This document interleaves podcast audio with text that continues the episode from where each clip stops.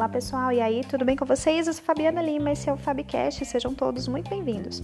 Hoje nós estamos falando sobre fracasso e eu quero comentar com vocês o seguinte: quando o fracasso acontece, a primeira coisa que nós devemos fazer não é nos lamentar. Definitivamente a lamentação faz parte, porque nós somos seres humanos sensíveis e quando algo dá errado, a gente parte para a lamentação.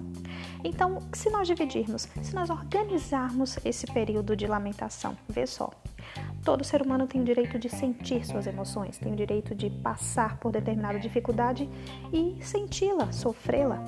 Entretanto, o que nós não podemos permitir é que isso seja maior que a nossa vontade de conhecer o problema e de solucionar o problema. Quando nós fracassamos, quando nós erramos em algum ponto, a primeira coisa que nós podemos fazer é pegar aquela situação e tentar enxergá-la de fora. O que aconteceu aqui? Você já parou para perceber que muitas pessoas conseguem apontar os nossos erros, apontar as nossas falhas? Isso é porque elas estão enxergando de fora. Então, o que você acha de parar, analisar de fora aquela situação? Pega uma folha de papel, coloca no papel aquilo que você havia planejado, o que você fez e então passe alguns períodos do seu dia pensando no que você poderia fazer para driblar aquela situação. Você pode ressignificar o seu fracasso a partir do momento que você olhar para ele com uma ótica diferente, percebendo onde errou e onde poderia acertar, como transformar aquele erro em um acerto. E eu quero te dar um exemplo bem básico do que acontece comigo, por exemplo, na sala de aula. Eu sou professora, e eu nunca revelei isso aqui, né?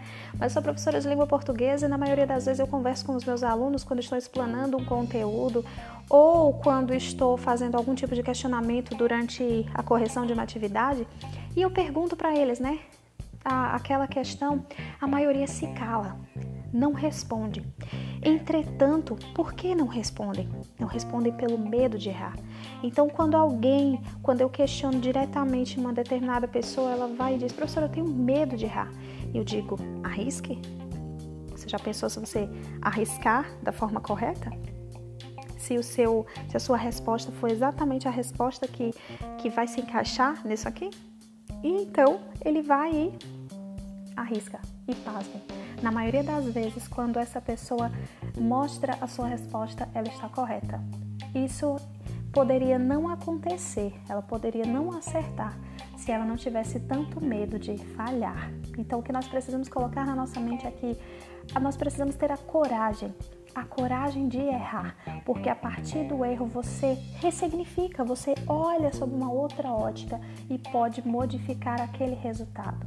Então, olha, fracassou hoje, lamente-se por um momento, pegue aquela situação, coloque numa folha de papel, analise o que você fez de certo, o que você fez de errado e coloque lá o X da questão. O que é que eu posso fazer aqui para modificar essa realidade, para atingir o objetivo que eu tenho?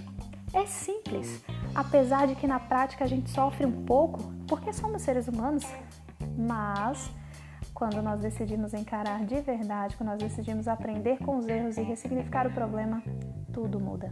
Então é isso aí, pessoal. Até a próxima sacada, né? Até o nosso próximo episódio. Um abraço para vocês.